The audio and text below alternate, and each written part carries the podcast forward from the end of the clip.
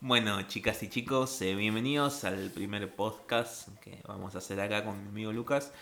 Eh, vamos a empezar a hablar de temas generales, temas que nos llamen la atención, temas que nos interesen y nada. Bueno, les presento a mi colega, compañero, amigo del alma y futuro licenciado. Lucas. Casi todo. Hola, me llamo Lucas, estoy acá para acompañar y en la discusión a mi amigo Luciano y vamos a ver qué sale de este programa.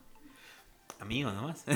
Yo te hice un introto, amigo, compañero, hermano de la todo mal. Todo mal. No, todo mal, todo mal. Bueno, eh, tras un largo debate que tuvimos hoy entre amigos, decidimos tocar los siguientes temas. En primera instancia, vamos a tocar algo que nos atraviesa mucho en esta etapa de cuarentena que estamos viviendo, que es el tema de la educación. Hay un tema muy fuerte que hemos vivido nosotros que somos estudiantes, que estudiamos en la facultad, es acerca de cómo se está dando la educación ante esta nueva situación con las tecnologías en el medio. Eh, en esta época en la que estamos, estamos pasando por los parciales y hemos notado cómo eh, el atraso que hay en la educación ah, hace que no se aprovechen las tecnologías que disponemos para dar esos exámenes.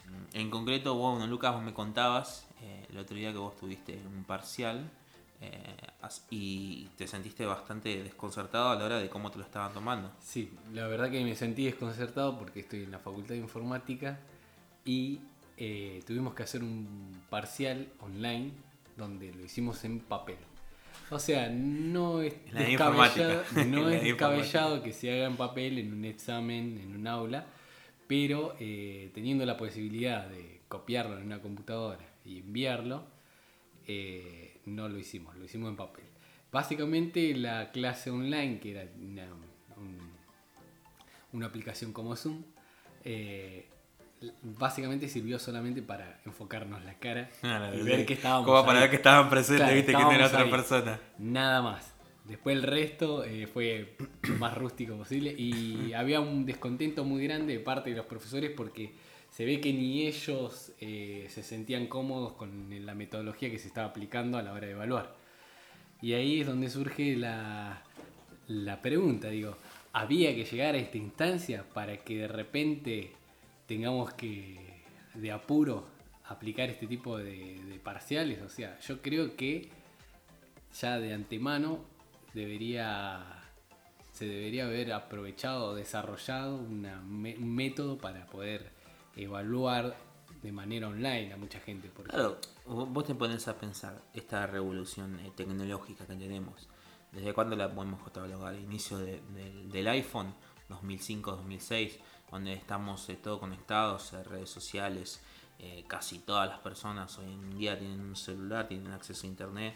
O sea, el hecho de, como decís vos, o sea, esta situación a nosotros en particular, a nuestro país, nos tuvo que poner eh, un poco a la vanguardia de lo que está pasando en el mundo porque tengo, tengo conocimiento de que muchos cursos, muchas clases en otros lados se dan por, online. Eh, las típicas publicidades que hay de, aprender inglés, de aprender programación, todo online. Eh, y no es, no es chamullo, son todos certificados. ¿Por qué, como decimos, por qué tuvimos que llegar a esta situación puntual para replantearnos y decir, hey, tenemos las tecnologías, nos pueden facilitar un montón las cosas, ¿por qué no las estamos usando?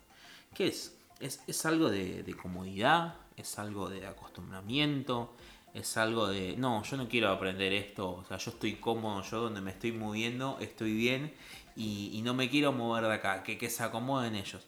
Porque también hay que pensar que eh, estamos frente a una, nueva revolución en cuanto a lo que es enseñanza, eh, a lo que se llama la singularidad que es la singularidad que va a llegar un momento que la, va, a surgir una inteligencia artificial. Que, es algo heavy, ¿no? Que, podemos tratar la teoría, ¿no? Pero, ¿cómo nos estamos preparando nosotros para ese mundo de mañana? Es, de, es sabido, hay estudios hechos todo que dicen que la mitad de los trabajos actuales de acá a 20 años van a desaparecer. Y, y nosotros como forma de enseñanza, o sea, como que ya están en las escuelas, en las universidades, ¿nos estamos preparando para eso? O como decís vos, estamos haciendo pruebas en la, facultad de informática en papel, cuando tenés la chance de te estás conectando mediante una computadora, puedes hacer el parcial mediante una Claro. computadora. O sea, se entiende que, que hagas en papel en, en un aula, porque no todos pueden tener computadora en ese momento, pero desde la casa y supuestamente un parcial online, eh, creo que... Además, eh, también la- las objeciones que había de por qué no se hacía en un documento de Word en- y sí- no en un papel. Y es como que plantean el tema de si podés copiar. Ahora, realmente, si vas a evaluar, evalúa de una manera distinta para que, para que el copiarse no sea algo significativo. Claro. Porque realmente, o sea, porque si yo te voy a evaluar los conocimientos, yo te puedo dejar una semana tratando de hacer un parcial que si vos no estudiaste no lo vas a poder resolver. Aparte, eh, vos me estabas contando que lo que lo que hiciste en el examen en gran parte fue escribir líneas de código, de programación. A, a mí se me ocurre la idea, a ver, estás haciendo un examen online, o sea, tenés acceso a una computadora. ¿Por qué no? hablo yo de afuera desde mi, poco, mi poca comprensión de, lo que es este mundo. Pero ¿por qué no diseñas eh, un programa que te diga, bueno, me falta esta línea de código? Como yo como profesor, me falta esta, determinadas líneas de código. Te la doy vos alumno, tenés que programar tal cosa, tenés 40 minutos. Dentro de 40 minutos me tenés que enviar el archivo y si está funcionando todo correcto, yo voy, entro, veo la línea de código, listo, perfecto, estás aprobado. Creo que sería una forma muy inteligente de, de tomar el examen antes de, de escribir todo en. Encima en papel, escribir una línea de código en Es que- papel y mandarla. Es que encima también hay otras herramientas que por ahí puede que no se hayan utilizado porque hay que desarrollarlas. Pero por ejemplo, en Microsoft, así, y estamos hablando de 10 años atrás, lo que hacía era ponerte un- una aplicación que te ocupaba la pantalla y mientras estaba en el, el examen solo te permitía usar las herramientas que te Mirá. mostraba la pantalla ahí. Claro. O sea, si vos tratabas de salirte de la aplicación, o sea, escapándote de la ventana, automáticamente se te anulaba el examen. O sea, porque Mirá. era como que te salieras. de- Claro. Entonces, claramente, o sea, si vos lo que buscás es que no se copien, tenés herramientas para evitar que se copien. Tenés herramientas también para poder poner la cámara para ver que el que está justo en la computadora sea la persona que, que estás evaluando. Hay un montón de herramientas. Lo que se ve es que no hay ganas Claro, de no está la predisposición, aplicar, claro. ganas de avanzar sobre la educación. ¿Por qué? Porque la realidad es que para aplicar herramientas nuevas hay que cambiar también métodos, hay que empezar a apuntar a enseñar otras cosas. No, eh, o sea, menos memoria, más, más astucia sería, o más, Claro. más técnica. Es que ese también es uno de los otros temas. eh, en cuanto a la educación que tenemos hoy en día, se- eh, hablando también de estas tecnologías nuevas, ¿no? Se está aprovechando las tecnologías eh, en, en cuanto al acceso a la información o seguimos con los viejos métodos de memorización. Porque no, nosotros, eh, bueno, yo tengo 25, vos tenés eh, 24, no, por ahí anda, no vamos a revelar su edad. Eh, nosotros de chicos cuando fuimos a la primaria y gran parte de la secundaria, eh, teníamos que memorizar las cosas porque para acceder a la información teníamos que ir a bibliotecas. Y para bibliotecas tenías que ir a hablar con la bibliotecaria y decirle qué tenías que buscar. La bibliotecaria te decía dónde tenías que buscarla, tenías que buscar. O sea, era un quilombo llegar a la información. Entonces, si vos querías tener un acceso rápido a la información de determinada cosa, tenías que estudiarlo y memorizarlo. Hoy en día eso está cancelado. O sea, vos con tu teléfono celular agarrás, escribís, tac, buscás y ya está. Entonces, una de las cosas que, que tenemos en la problemática actual de nuestra educación es que no, no aprovechamos ese acceso a la información que tenemos. Seguimos con esos viejos métodos de memorizar. Claro, métodos que son totalmente obsoletos. Totalmente. desde- por, el- por el simple, por la simple práctica que nos lo muestra. Vos cuando vas a ir a trabajar a un lado, no te niegan el acceso a la información para resolver Totalmente, algún problema en tu trabajo. Todo lo contrario, intentan que estés lo más comunicado posible para poder acceder a la mayor cantidad de recursos y resolver el problema específicamente. Entonces, si vos vas a trabajar de esa manera, ¿por qué te voy a educar Claro, otra? exactamente. Sí, bueno, esa es una de las cosas que, por ejemplo, siempre tuve en contra de los exámenes. O sea, en los exámenes a vos te dicen, bueno, no, no podés, eh, nadie te puede ayudar, nadie te pone una mano. En la situación de la vida real es todo lo contrario. Cuando vos tenés un problema, una problemática, tratás de resolver, tratás de buscar toda la ayuda posible. Pero volviendo al tema, ¿por qué, por qué seguimos con el método de querer memorizar? O sea, ¿por qué es el- la, la fuente de memorizar? ver, la, ya anteriormente ya lo explicaste diciendo que antes, por ejemplo, sin, sin ir más lejos, yo me acuerdo que 15 años atrás, tener una enciclopedia en la casa era algo como... ¿Te acordás cuando no existía la compu- cuando no existían las Claro, ¿Vos te computadoras? acordás cuando pasaban los vendedores vendiendo el tomo de enciclopedia Sí. de no sé qué cosa en 15 cuotas Claro. de, de 5 mil pesos? Viste que eran Claro. carísimos. O de hecho, cuando salió la las primeras computadoras, venían la enciclopedia en carta. Ah, y era en carta, sí. digital. Sí, como no había acceso a internet, porque en estamos en el no, paleolítico. claro, los 90. metía- claro, metías el. Bueno, yo un poquito más adelante. Metías el CD, pues yo, yo lo viví, metías el CD en carta y tenía un librito así que se abría. Claro. Era genial. Entonces, el método de memorización tenía un justificativo porque necesitabas recordar información porque acceder a la misma era engorroso. Claro. Entonces, a la hora de resolver algo necesitabas, tenías que tener un tipo hábil en lo que es memoria, porque eso te iba a garantizar que el tipo a la hora de trabajar trabaje de esa manera hábil. Claro, sí. Ahora, hoy día, un tipo hábil no es un tipo que memoriza, sino un tipo que accede velozmente, velozmente a la información que necesita en el momento para poder resolver el Claro, problema. yo te lo pondría un tipo hábil hoy día es un tipo que sabe buscar la información, Exacto. que sabe a qué punto acceder. Y, y eso es a lo que quería ir. ¿Qué, ¿Qué clase de educación tenemos hoy en día que prioriza, en vez de saber acceder a la información, el tema de memorizar?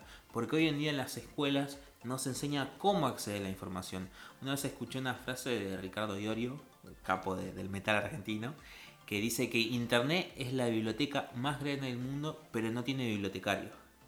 O sea, vos entrás y es un quilombo. Claro, es una selva de información. Exactamente, y así como te podés encontrar un, un paper de una universidad ultra prestigiosa, podés entrar a un foro, un chabón conspiranoico que no sabe un carajo, y, y como no tenés ni idea de, de dónde estás, en dónde estás moviendo, podés tranquilamente caer en el segundo y decir, Claro. ah, este chabón tiene razón. Bueno, sin ir más lejos, así salen los terraplanistas, los antivacunas. o sea, sí. gente que no sabe acceder a, a determinada información, no sabe cómo guiarse dentro de Internet. Claro, debido a que eh, hay demasiada información y nadie, antes, antes en una biblioteca solo estaban los libros que se verificaban que eran reales. En este lugar no, en internet está la información de todos los colores y nadie la, la puede verificar Claro. porque realmente es abierta. Entonces, lo que tenemos que hacer es preparar a la gente en el futuro, educarla para que sepa diferenciar qué información es veraz y cuál no. Y sin embargo, hoy día no se está haciendo eso. No se, nos estamos quedando todavía con la, la- con la metodología vieja que es memorizate este cachito que para mí me es importante y repetímelo cuando te lo pidas. Es que exactamente, incluso vos decís, bueno, ¿en, en qué, ¿en qué parte, en qué asignatura de la escuela se da esto? En todas. O sea, vos decís, bueno, a ver, eh, historia, bueno, a ver, historia tenés que memorizarlo, ¿no? Para un examen. Bueno, te lo puedo llegar a entender. Matemática, tenés que memorizar fórmulas. Bueno, a ver, te lo puedo llegar a entender. Ahora lengua, a ver. Hay que memorizar, sí, en lengua también, bueno, literatura, Lo- no sé cómo se llamará. l- a Lo ver. tiene- los memorizan igual, o sea, es Yo todo creo que hay mem- cosas que hay que memorizar, pero las cosas que se tienen que memorizar se memorizan solas en el momento que las tenés que ir aprendiendo. Claro, es que cuando uno De- memoriza cosas que saben que son esenciales, o sea, ultra esencial. Vos no podés ir a entrar en internet para saber cómo se hace una suma, no. Las sumas vos las haces esencialmente. Vos no podés entrar en internet para ver cómo se forma una oración, no. Eso vos lo haces por hábito. Las cosas que ya son más complejas de, qué sé yo, cómo, cómo es la fórmula de la gravedad o cómo, cu- cuál es la traducción de determinada palabra. Bueno, eso, eso obviamente sí vas a acceder a internet. De hecho, de hecho, por ejemplo, mu- muchísimas carreras, por ejemplo en ingeniería se da más que nada, eh, hay millones y millones de fórmulas y uno no se memoriza toda la fórmula. ni hablar. En el momento lo evalúan para evaluar cierta información, ¿viste? Que para ver si cumple uno con lo, lo que pide la cátedra, lo evalúan y uno tiene que aprender de memoria. Pero la realidad es que la mayoría de los ingenieros, si no es la totalidad, después se agarran y cada vez que tienen que resolver algo, van y acceden a la información de Claro. manera eh, en el momento. O sea, no. Es que ninguno, no, o sea, no creo que haya. Hasta los tipos que sepan la, la fórmula de memoria van y por las dudas corroboran, porque son fórmulas Claro. por ahí que hace un montón que no, no ven y las tienen que refrescar. Es que ahí no se prioriza tanto el tema de la memorización, como casi en ningún área, sino el hecho de que sea un tipo que sepa lo que está haciendo, que sepa que tal cosa va a tal cosa, que tal Exacto, operación en realidad se busca, el, se busca el resultado. O sea, el resultado es: necesito un tipo que sepa construir un edificio. Claro. Entonces, no me interesa de dónde sacó esa información, sino que la información que esté utilizando sea la correcta. Y que el edificio no se caiga cuando lo termine. claro. Y de hecho, tenemos un montón de casos donde el edificio se cae porque en la comunicación entre ellos falló algo y uno le dijo hacer la columna de este tamaño, él terminó haciéndola más chica y bueno.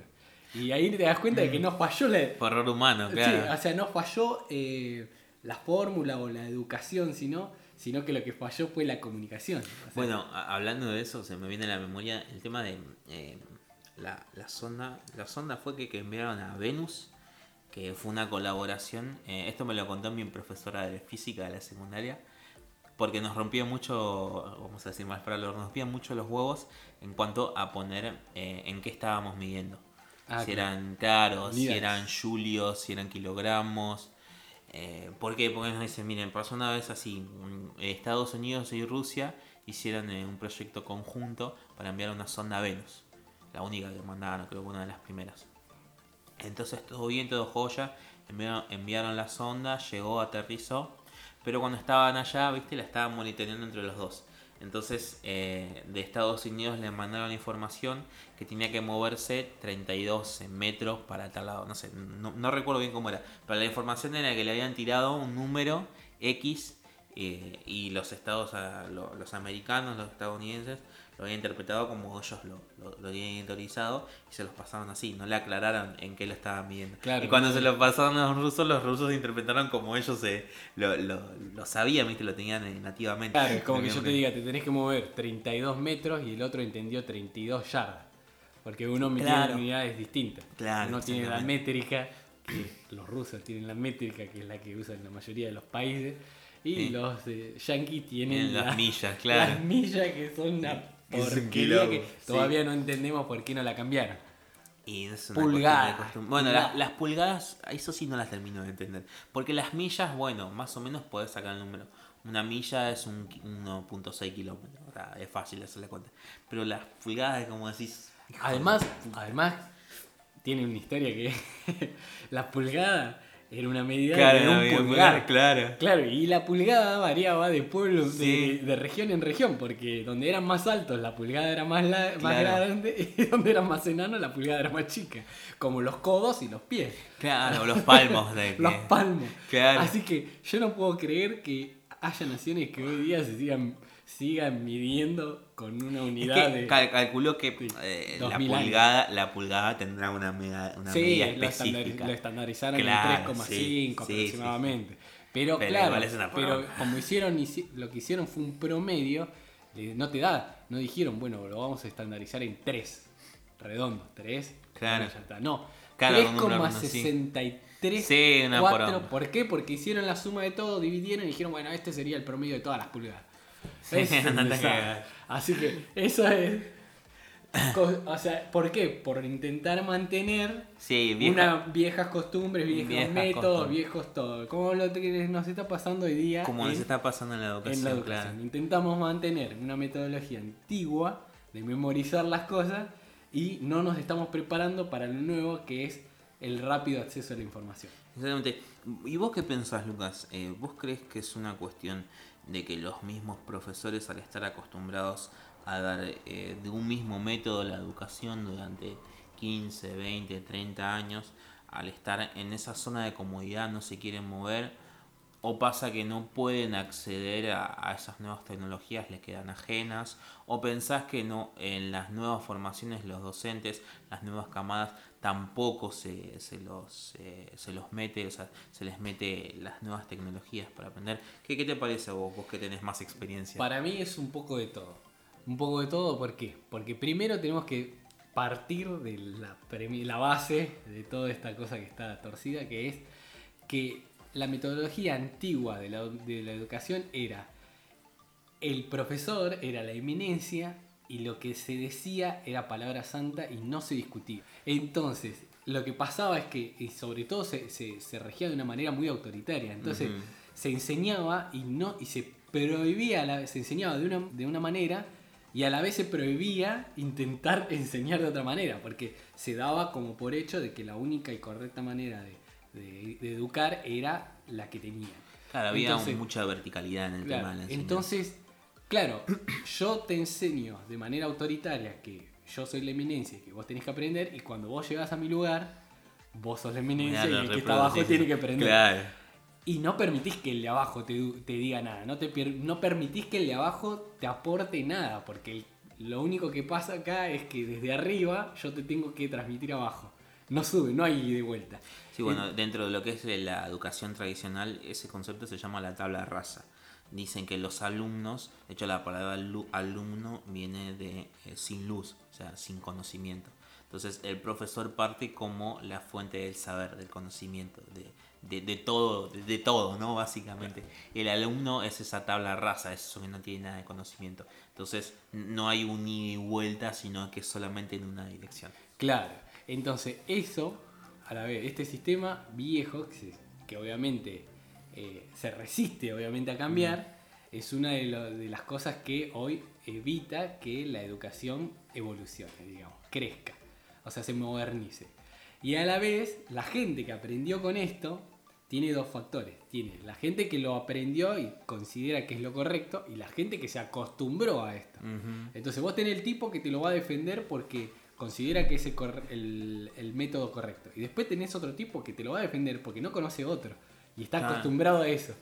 Y tiene miedo de aprender algo nuevo porque desconoce. Porque imagínate que a vos te enseñaron que la verdad era una sola y de repente te viene a plantear que hay otros métodos. Claro, o sea, te mueve todo. Claro, lo primero internas. que vas a pensar es que puede que te estés equivocando.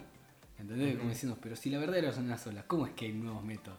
Entonces lo primero que vas a pensar es, y por ahí estoy errando. Si me ap- apuesto a esto, erro. Porque me lo, anterior me enseñaba lo contrario. Entonces, ese es otro tema. O sea, la costumbre, eh, la- las autoridades que hoy lo defienden y sobre todo el- la, la falta de eh, innovación, de perfeccionamiento. O sea, es re loco porque cuando vas al colegio uno escucha siempre que los, los profesores están en perfeccionamiento docente. Claro, sí, te acordás. Pero siempre hay perfeccionamiento, nunca- siempre son las mismas Claro, cagadas. claro, cuando terminé el colegio de grande, en un momento que tuve a pensar, digo, la palabra perfeccionamiento docente implicaba que supuestamente se estaban mejorando. Claro. Pero realmente siguen siendo los mismos de hace 40 años atrás. Entonces no se perfeccionaron mucho que digamos. Bueno, ahora me llevaba a reflexionar un poco cuando estabas hablando. Qué loco, ¿no? Porque en nuestro país, que, que a mediados del siglo pasado, si mal no recuerdo, fuimos eh, el, el primer país en América Latina en erradicar la analfabetización. El, Analfabetización. el analfabetismo. Analfabetismo, gracias Lucas. Fuimos el primer país en erradicar el, el analfabetismo y hoy en día, después de 50, 60 años, las estadísticas dicen que de la mitad de los chicos que entran a la secundaria, de, de los chicos que entran a la secundaria, la mitad no lo terminan. Y esa, y esa mitad que lo terminan, la mitad no saben, eh, no saben leer una, una oración y, y siete de esos, eh, ponele 10 que la terminan, no saben hacer una, una cuenta simple. O sea, ¿qué tan lejos nos hemos eh, puesto de la educación de, de- de esas personas, de esa gente que vienen a aprender, que tenemos una educación paupérrima? Cuando supimos ser eh, un país ultra grande en tema de educación. Porque a, a- a- mí, como yo soy estudiante para ser docente, docente de música, y, y me metí con esto porque me metí a ser docente porque realmente eh, mis clases de música siempre fueron una cagada. Y creo que casi cualquiera que ha tenido clases de música en la secundaria han sido una cagada. Porque todos los profesores le han dado mal y todos los profesores te lo planteaban desde el lado de, de no, de la música, así como algo etéreo, como algo inalcanzable, y tenés que aprender teoría. Y nunca, nunca te da un instrumento para tocarlos, hijos de puta. Claro, Eh, yo creo que, que en clase de música me, me- me remito al secundario y era la flauta y el toc toc. Claro, decís dos las claves Claro, o la caja chica. dos instrumentos de mierda, Claro, ¿viste? que, no, que Claro. sinceramente no sirven para hacer. O sea, tenés otros países donde apostaron a, apuestan a, a, a la educación en sí y en el secundario los tipos están aprendiendo instrumentos, guitarra, violín.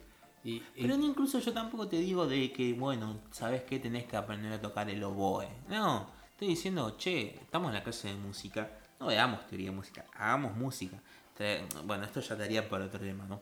Pero bueno, mi punto central era, eh, hablando esto del tema de la educación, de, de que tenemos que aprovechar las nuevas tecnologías que tenemos porque son de, acceso masivo. Hoy casi todos los chicos, me, jugaría para decirte, todos tienen un celular, todos tienen acceso a internet. ¿Por qué no usar eso para enseñar? ¿Por qué no usar eso para decir, bueno, eh, tengo que enseñar una, una, una fórmula de física? ¿no? Una fórmula de física es medio complicado, qué sé yo. La energía potencial, vamos a poner un ejemplo, ¿no? Eh, es igual a... ¿Cómo, cómo- No, no me la acuerdo cómo la energía no, potencial? La, la energía potencial va a ser igual a dependiendo del sistema que estés evaluando. Sí, bueno, Eh, pero la tiene una fórmula. Igual. sí, la gravitatoria, la energía potencial es el- el- Claro. la distancia por la gravedad. Ahí estamos, bueno. Te tengo que enseñar qué es la energía potencial. Che, a ver, en internet qué hay. Voy a abrir YouTube. Bueno, vos lo debes Claro, conocer. no, yo lo que, por ejemplo, si fuera un profesor en ese momento, le diría, eh, en este momento vamos a enseñar la energía potencial. Ya mismo entre todo y búsquenme qué encuentran como para, para responderme qué es la energía potencial. Es muy probable que Exacto, algunos ¿Ves? me traigan el de la definición correcta de energía potencial y otros le erren y, y está bien, porque es lo que nos pasa a todos los días a nosotros. O sea, le podés errar y agarrás un- una respuesta que es incorrecta. Y ahí en el momento no solo te enseño qué es la energía potencial, sino te enseño también cómo encontrar la información correcta. Exactamente, ah, matás dos pájaros de un tiro. Claro. Además, eh, de nuevo, con el acceso que tenemos a, a la información, YouTube, que es una herramienta poderosísima, yo aprendí una banda de cosas. De, a mí me gusta mucho lo que es física, astrofísica. He aprendido un montón de cosas de, de, de todo, lo- de todo lo que es el movimiento espacial, de todo lo que es la gravedad. Viendo videos en internet, videos en YouTube. Ahora, si yo, y te digo que he aprendido muchísimo más viendo videos que en la secundaria. O sea, si yo de forma personal puedo aprender así, ¿por qué los profesores no agarran y toman esa- esas cosas que están, no tienen que, ni siquiera tienen que producirlas ellos? Agarran, lo toman el contenido y dicen, bueno chicos, hoy abran, a ver, busquen tal y tal cosa, se ven este video, me vienen con el video visto, vamos a empezar a hablar de esto. Bueno, hoy, hoy día para resolver algún, cualquier, yo me imagino que cualquier estudiante lo hace para resolver algún problema de algo que está estudiando, va y entra a internet y es muy probable que encuentre un video tutorial en Sí. YouTube donde un profesor o alguien está explicando justo ese tema y cómo se resuelve. Entonces digo, ¿por qué no educamos así? ¿Por qué no le damos, o sea, por qué no hacemos que sea, que esté a la vanguardia el profesor de lo que sea? Porque hay gente que dice, bueno, eso sirve para. y lo tiran como para el secundario. Una uni- carrera universitaria no se puede. No. Sin embargo, los que más usan esta información son los universitarios. Mirá, Entonces, sin ir si puede sí. suplir la información para una carrera universitaria, ¿cuánto más puede suplir para un secundario? Sin ir más lejos, yo metí un parcial de identidad de Estado en historia argentina viendo mi video de YouTube. O sea, lo metí y me sacó un 9, no que me saqué baja nota. Me morfé 3 horas de video, obviamente leí todo aparte, ¿no? Pero cerré un montón de conceptos, empecé a hilar un montón de cosas gracias a ver esos videos. Estamos hablando de una carrera universitaria, Bueno, una carrera de grado. había una materia que era estadística que la profesora le explicaba y era muy técnica y, y te no, no se le entendía nada. Hasta que en un momento agarré y entré a YouTube y había un, tipo explicando mismo- los mismos temas de manera más práctica. Porque realmente la tipa te explicaba toda la historia de dónde salió la fórmula y después lo que había que hacer era aplicarla. Tipo lo agarraba y decía, eh, la fórmula es esta, esta, esta, se hizo así y se aplica así. Era y clarísimo, claro. Aprendí una materia viendo YouTube. O sea, entiende. A ver, no sé si se entiende. Fui a la facultad y el profesor no me supo enseñar. Mm, Fui a YouTube y, me- el, pro- y el tipo me enseñó. Entonces yo lo único que estoy usando la facultad es para que el profesor que me debería enseñar verifique que sé. Claro. Pero no aprendí por él. Claro, aprendí claro. por otro lado. No, Entonces, a mí no me, no me está educando a veces, no, no, en, otras, en otras materias sí hay profesores que educan bien, pero a veces hay materias donde no te está educando el profesor ahí. que, eh, porque nosotros tenemos esa idea tradicionalista de que el que te educa es el tipo que está ahí sentado, por eso hay que hacer la clase presencial y no online, y por eso hay tanto rechazo. Pero la realidad es que si el tipo no te sabe explicar, el que te está educando es YouTube, no te está Olvídate. educando el, el docente de la Facultad de Ingeniería de La Plata. Pero vos ponete a pensar, en una, eh, mira, en una clase que el profesor no se sabe explicar, vos viendo YouTube fuiste y aprobaste. Ahora imagínate combinar YouTube con No, un profesor claro, que sepa enseñar. Claro, exacto. Decís, puta, ya Yo está. creo que ahí eh, no solo. Bueno, ahí, ahí es otro. eh, ya sería un- el siguiente nivel donde potenciaríamos lo que estamos estudiando. Claro. Entonces yo ya, eh, al, al poder resolver mucho más rápido que vos aprendas un tema, lo que haría no es enseñarte ese tema, sino enseñarte un tema más complejo. O sea, por ejemplo, yo te voy a enseñar en todo, en un mes, a sumar. Y de repente vos me lo aprendes en un día. Imagínate. Sí. Entonces, ¿qué hago yo? Te sigo enseñando ese mes, que suele, que la, la tradicional es así. Te sigo enseñando todo ese mes a sumar si ya sabes sumar. No, lo, lo correcto sería, ahora te voy a enseñar, no sé, a aplicar la suma o a, a aprender otra cosa. Entonces yo podría comprimir contenidos y enseñarlos más rápido, ¿entendés? Y yo tendría, por ejemplo, un ingeniero, en vez de en 5 años, los tendría en 3. Claro. Yo doy un ejemplo. O podría tener un ingeniero en 5 años, pero con dos especializaciones. Exactamente. Entonces, eso es lo que no estamos haciendo hoy. Hoy agarra, te dicen, bueno, vamos a enseñarle tal tema y vos tenés que cumplir y capaz que ya lo aprendiste. O sea, no se le da ventaja al tipo que aprende más rápido o no se le da ventaja... Bueno, eso es otra cosa que estaba pensando eh, en cuanto a la educación. ¿Qué, qué, cu- ¿Cuánto valorizamos al tipo que realmente se esfuerza para sacarse buenas notas? Yo te puedo decir, no, no es por enaltecerme, ¿no? Pero en todo el secundario yo me sacaba todo 10. Yo siempre era el abanderado. Me fui a mi escuela con el mejor promedio. ¿Me sirve de algo? No me sirvió de un carajo, Lucas. Es que- No me sirvió de nada. O sea, Es que yo no me la sirve. podría haber rascado Es que- totalmente, aprobar todo con un 7. ¿De qué me sirve? De agarrar y decir a de nariz para, ay, yo era abanderado, yo iba, yo tenía la mejor nota. No me sirvió de nada. Bueno, la realidad es que hoy día a nadie le... O sea, si yo voy a contratar a alguien, a nadie le interesan las notas que tuviste. Exactamente. Lo que me interesa es que hayas aprendido los contenidos y ni siquiera quiero saber si los aprendiste. Yo lo que quiero verificar es que vos los estás aplicando y están dando.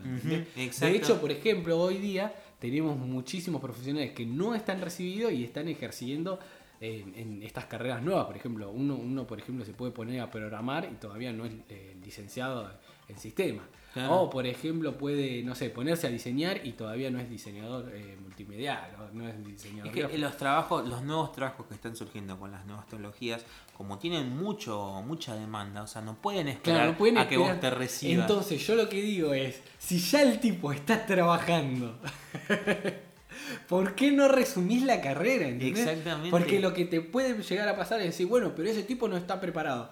Entonces, es- la negligencia tuya, no, no del tipo que está, eh, que está haciendo el trabajo. O sea, la negligencia es tuya como facultad, por ejemplo.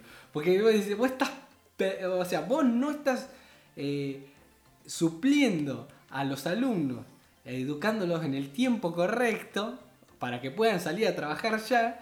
Y los tipos se van sin prepararse a trabajar porque no les queda otra. O sea, vos no fuiste lo suficientemente eficiente para prepararlos más rápido. Entonces, Pero, sí, a- aparte viendo eso, por ejemplo, yo estoy investigando, yo, yo no, yo estudio música, ¿no? Estuve viendo cuánto duran las carreras de música en otros lados. En Australia, por ejemplo, mi misma carrera tardan, son tres años. Acá en la UNLP, Facultad de Artes, son seis años. O sea, el doble. Y tenemos el mismo título, o sea, no es que Bueno. un título es superior a otro. en, Y así se dan un montón de otras carreras. en también. Estados Unidos la mayoría de las carreras universitarias son de tres años. Pero acá hay una ley que dice que si es una carrera de grado debe tener eh, cinco años, y no, por- cinco años para tal título, sin, tres años para tal otro. Te inflan la carrera Entonces con termina- materias que no vas a Claro, usar en entonces- tu puta vida. Entonces los tipos, en vez de decir, bueno, eh, esta, la carrera que yo tenía, que es de ingeniería, la chico a tres años, y agrego otro contenido para darte el mismo título, o sea, o darte un título, no, lo que hacen es una carrera de tres años, la inflan con dos años, o sea, te, te agregan dos años de prepo con contenido que no tiene nada que ver, con contenido que por ahí ellos dicen, bueno, le vamos a poner un contenido que fácil, que no sirve para nada. Y ese- esos contenidos son los que terminan haciendo que no te recibas. ¿Por qué? Porque al no tener nada que ver con tu carrera, al no servirte para trabajar, realmente vos no los haces motivados. Y terminás dejando esa materia y terminás no recibiéndote por eso mismo. Pero además de eso, o sea, estás perdiendo tiempo. Claro, O sea, es que vos- hoy día vos no cuando, claro, que- vos te metes en una, una carrera universitaria, y a no ser que tengas la suerte de que te puedan mantener o que tengas un laburo que sea compatible, vos de medio tenés que laburar. O sea, y vos estás perdiendo tiempo, que es tiempo preciado, en hacer una materia que no te va a servir para nada. Yo creo que eh, están muchas muchas carreras hoy día están planteadas con el sistema viejo y no sirve, o sea, no están supliendo la- la- las necesidades de todos, ni, ni del país, ni de las personas, ni de los trabajadores, nada. ¿Por qué? Porque la- lo podés ver que hacen agua de todos lados.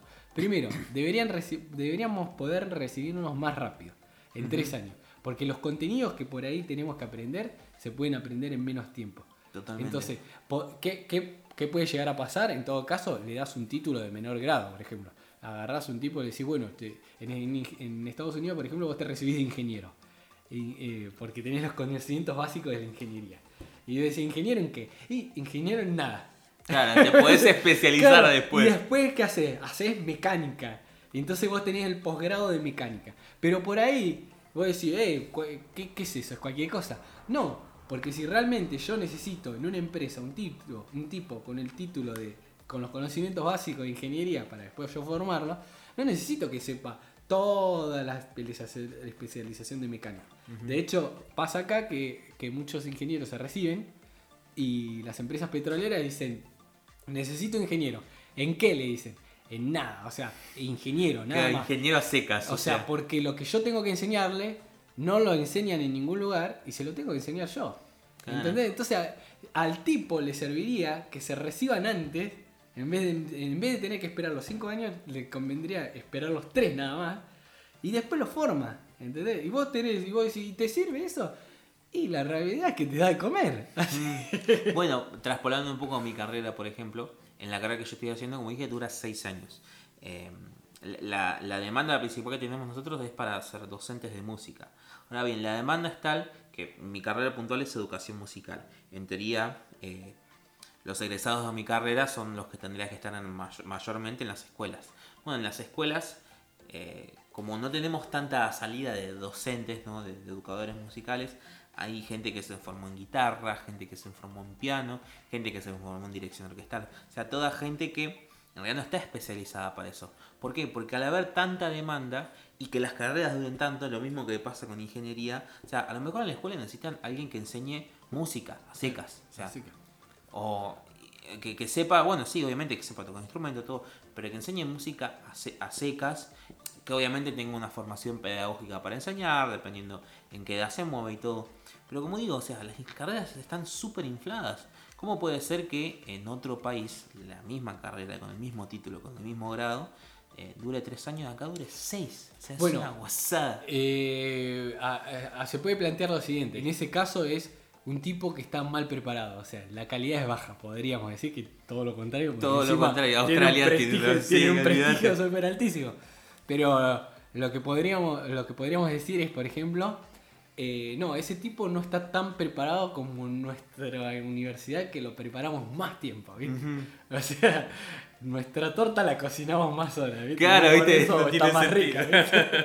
o sea, eh, en ese caso vos decís, bueno, vos querés preparar mejor a un tipo y considerás que el tipo tiene que estar preparándose 5 años. Ahora, yo tengo una pregunta. Está bien, querés tener un super tipo, un super ingeniero, un super médico, un, un super lo que quieras y le querés meter una banda de años. ¿Por qué no das la opción de ingeniero más tranqui? Claro, un totalmente. O sea, ¿por qué yo quiero decir, yo no quiero ser un super ingeniero? O sea, porque la realidad es que Claro, yo el- quiero el laburar, conte- El contenido que le dan, o sea, no, no le das la opción al tipo de elegir. Yo, o sea, si vos te vas a decir, bueno, tenés un título de 3 años, uno de 4 y uno de 6. Y yo digo, bueno, yo quiero trabajar para la NASA, así que voy a tener que hacer el título de 6. Está bien, Está bien, bien por vos.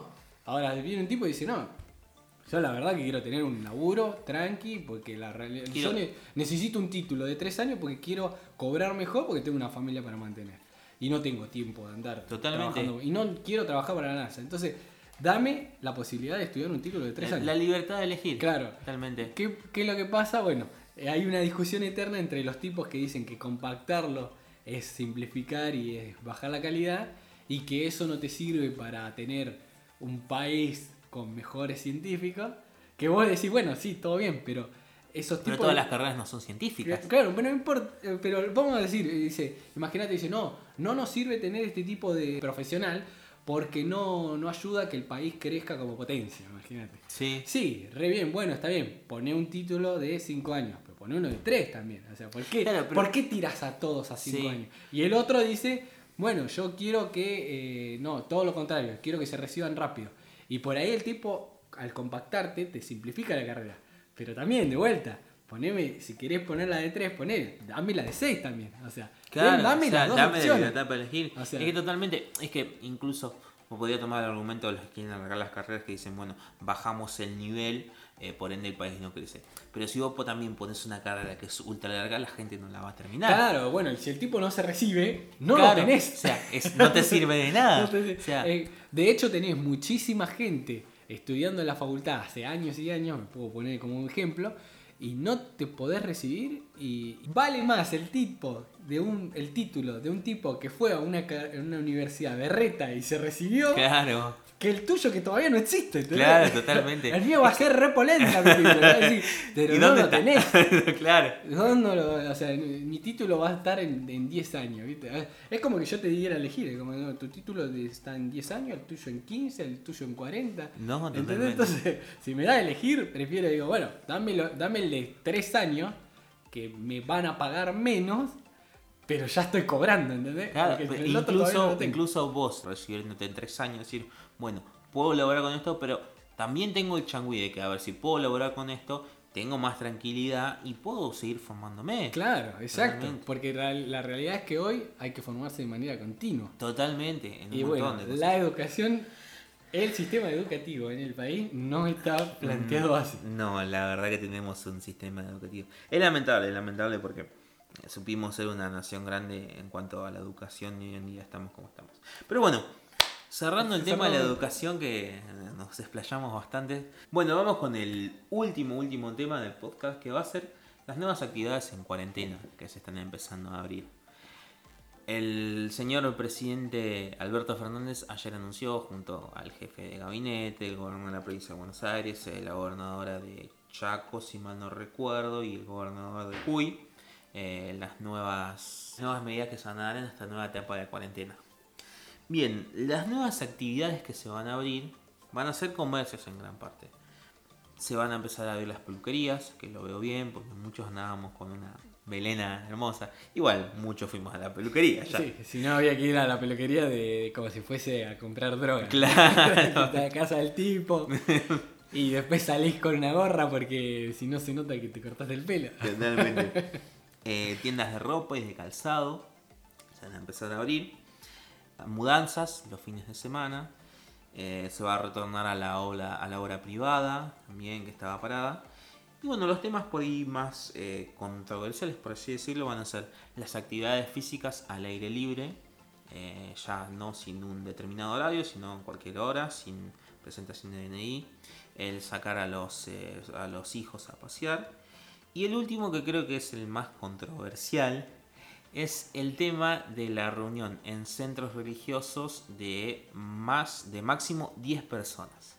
Y es en este tema, no sé si vos querés hablar de nosotros, pero creo que es en este tema en el que me quiero concentrar. ¿Por qué los centros religiosos pueden concentrar hasta 10 personas y no nos podemos juntar con unos amigos a, a charlar dos personas? Claro, eh, también bajo qué criterio se evalúa, porque vos agarrás y decís, ¿qué diferencia hay entre 10 personas que se juntan a, a- a hacer oración o lo que sea, con 10 personas que se juntan a charlar? Totalmente. Eh, también hay un criterio que el 10 es como un número, como diciendo... que- que- Sí, es muy ¿quién- arbitrario, quién- claro. ¿Quién eligió ese número? Porque yo creo que científicamente uno tiene que poner la cantidad de personas en base al, al, al, al Sí, área. a los metros cuadrados a los que metros disponga cuadrados donde van a estar- claro. Si yo tengo una iglesia de, de, de 2x2 Y meto 10 personas, 10 claro. personas, Sí. 10 personas que, que van a estar todas sin nada. Y si tengo una iglesia que tiene, no sé, un galpón de 200 metros cuadrados, eh, 10 personas como que me queda medio suelto. Podrían, Claro. podrían poner 20. Si vamos a usar el criterio, pero de, de- de la cantidad en cuanto... Si vamos a defenderlo, el, el- el- el punto. Pero sinceramente no lo defendería porque, digo, ¿por qué 10 personas religiosas así y 10 personas que se juntan a tomar unos mates? No, Exactamente. vamos a decir no mate, una cerveza. Sí, sí, cual- cualquier tipo de reunión social. Claro. Porque al fin y al cabo, eh, uno puede llegar a entender que, obviamente, respetamos todas las religiones y, y ojalá que se junten y todo. Uno puede llegar a entender el tema de, bueno, a ver, eh, la parte de la religiosidad ayuda a la parte espiritual de las personas, al humor social y todo. Pero aquellas personas, por ejemplo, que yo que soy agnóstico, que no me junto en ningún templo, digo, yo no puedo tener esa contención social que tienen eh, los religiosos que van a sus templos juntándome con mis amigos. O sea, Ahora- podría, podría yo argumentar que me junto con mis amigos y hacemos una reunión religiosa alabando a, un llavero, por ejemplo. O sea, ese, ese tipo de cosas son el tipo de cosas que no me cierran. Claro, cuando, de hecho, cuando aplicás una ley de este tema que es bastante a la. que pareciera que fue hecho como al azar. O sea, eligieron un número y como diciendo, bueno, vamos a darle el gusto a los religiosos de que se puedan volver a juntar. Entonces, ¿qué hacen? Dice, bueno, se van a poder juntar de a 10. Un número que es Sí, muy hasta- chico. Claro, hasta, hasta yo en día era máximo 10 personas. O sea, Pero sí. cuestión es que le, vos le estás diciendo que se pueden juntar. Ahora, cuando haces algo así de flojo, da la posibilidad de que lo torza cualquiera. O sea, ¿cómo yo valido en el momento de que me caiga control urbano de que estoy en una reunión religiosa? O sea, ¿qué tengo? ¿Qué, qué, qué requisitos tengo que cumplir? Claro, O sea, que porque si tienen no- una cédula, tenemos que tener un permiso, Sí, un permiso. tiene que haber ¿Cómo una sé- Biblia en el medio. Claro, Claro, ¿cómo sé que eh, toda esa gente que está ahí eh, pertenece a mi iglesia? eh? Totalmente. Y no están tomando mate. eh? Claro. Porque vamos a hacer el caso más simple. agarro, tengo una iglesia, tengo fieles y de repente me junto con mi familia. Y para que no me, no me destruyan la reunión familiar, digo, estamos en un culto. Pastores, no lo entenderías. estamos en un culto. Decís, Pero, pero incluso también, en cuanto a la religión cristiana, muchas de las reuniones no tienen templos específicos, así que sea un templo este que esté reservado para eso. Muchas de las reuniones se dan en casas particulares. Entonces, ¿cómo regulas eso? Y claro, ¿cómo regular? Y cómo, qué, qué- bueno, ponele que vamos al Ministerio de Culto y vos tendrías que estar en una, en una religión, registrado en una religión de, o ejerciendo una religión registrada. A ver, pero no existe ningún certificado ni carnet de que yo soy cristiano, fulano es musulmán y... O sea, a lo sumo puede llegar a habilitar un edificio que tenga determinado número que está habilitado por la comisión Claro, de sí, religión y sí. tal cosa. Pero claro, o sea, vos podés, yo puedo decir, no, mira, ¿qué, hijo, ¿qué vas a hacer? No, me, voy al culto, ¿viste? Y me voy ahí, me voy a pasear un rato. O sea, e- e- ese tipo de cosas son las que a mí, cuando estaba escuchando allá los anuncios, me, me empezó empecé a decir, pero ¿cómo? O sea, que no, no, no, no le encuentro el sentido todavía. A ver, de, nuevo lo vuelvo a repetir, o sea, está muy bien, está todo muy perfecto que las personas puedan tener sus, sus encuentros religiosos, porque es algo que son personas que lo necesitan a nivel espiritual, a nivel eh, social. Pero vuelvo a decir, ¿y, y yo? ¿Y, ¿Y los nosotros demás? los que no, no somos creyentes, qué hacemos? Claro, no solo O incluso de las religiones que no están registradas. Claro, no, no solo si, si sos o no creyente, sino eh, si, no, si está bien planteado como para que no se haga mal uso de esa ley. Porque la- la- Totalmente. cuando una ley está mal planteada y se puede torcer, se hace mal uso y, y cualquiera lo utiliza. Claro, es que eh, mi punto era más eh, de- decir, si vos vas a abrir determinada, o sea, no seas eh, preferencial, o sea, si vas a abrir determinada actividad, o sea, estás diciendo, che, esta actividad está permitida, ¿y por qué las otras no? O sea, Claro. no te digo incluso, che, vamos a hacer medio tránsfugo, vamos a romper esto. No, o sea, hacelo bien. Si vos desde, si vos estás apelando a tu población a que se cuide ella y le estás diciendo, bueno, te da este changüí, y bueno, a ver, para, si vos me estás dando este changüí y, esto se puede dar, quiere decir que los otros también. Claro. Porque si los otros no se podrían, este tampoco se podría. Claro, estamos, estamos, sobre todo estamos evaluando un tema eh, científico, no, no político. Claro. Y, y entonces vos decís, yo voy, a, yo voy a permitir que 10 personas se puedan juntar porque, considero ciertos criterios que bajo, es- bajo estos criterios no hay riesgo, ejemplo. Sí, 10 hay muy personas, riesgo, no claro. hay riesgo. Pero entonces yo digo, bueno, pero eso también es aplicable a otros, a otros- Claro, otras áreas. ¿Por qué esas otras áreas no? Claro, totalmente. Entonces, Y, y otra cosa, por ejemplo, que ahora recuerdo, es que estaban activadas, la- estaban llevadas las actividades físicas al aire libre. Ahora bien, si dentro de un templo se pueden juntar 10 personas, quiere decir que 10 personas afuera haciendo una actividad también se puede. 10 personas juntas. Claro, como Incluso- jugar- un partido de fútbol. Exactamente, incluso decir, si estamos al aire libre, la, el riesgo de contagio es menor porque hay circulación de aire. O sea, tranquilamente se podrían a, a jun- a juntar a jugar un partidito de fútbol 5. Claro, exacto. Si estamos dentro, si, si 10 personas dentro de un espacio, de un edificio, de un edificio religioso, se pueden juntar, ¿por qué no 10 personas fuera en un aire, en un espacio al aire libre? Claro, exacto. Te hablan un montón de, de disyuntivas. Sí. Yo creo que es un tema de que se tiene que resolver de manera rápida y hay ciertos sectores que están exigiendo y bueno, se trata de complacer en lo posible. Y sí. De hecho, yo igual considero que para los cultos religiosos 10 personas es un número muy, muy bajo. No, totalmente. totalmente. Porque No. vamos a una iglesia católica, arrancamos con que un domingo capaz que se le juntan 100 personas. O sea, ¿qué tienen que hacer? 10 misas Sí, por, por cada misa que hacían antes. se mata el cura. O sea, pobre. el pobre cura está todo el día. O sea, tiene- No Sí, incluso las iglesias cristianas también, viste que por ahí las conocemos nosotros un poquito más, también, o sea, tienen, tienen mucho de gente, o sea, 200, 300 personas, que Sí, sé, tienen que hacer 30 en el día. te quieren 30 en el día, sí, no. no. Así que nada. Bueno, este ha sido el podcast de hoy. Eh, Finalizado, esperemos haber sido muy edificante. sí, esperemos que nuestras opiniones les hayan servido de algo. Aunque Vamos a dejarla en nuestras redes sociales, por si nos quieren eh, decir algo, si quieren proponer algún tema, si quieren contactar con nosotros. Y nada, nos vemos la próxima semana. Chao.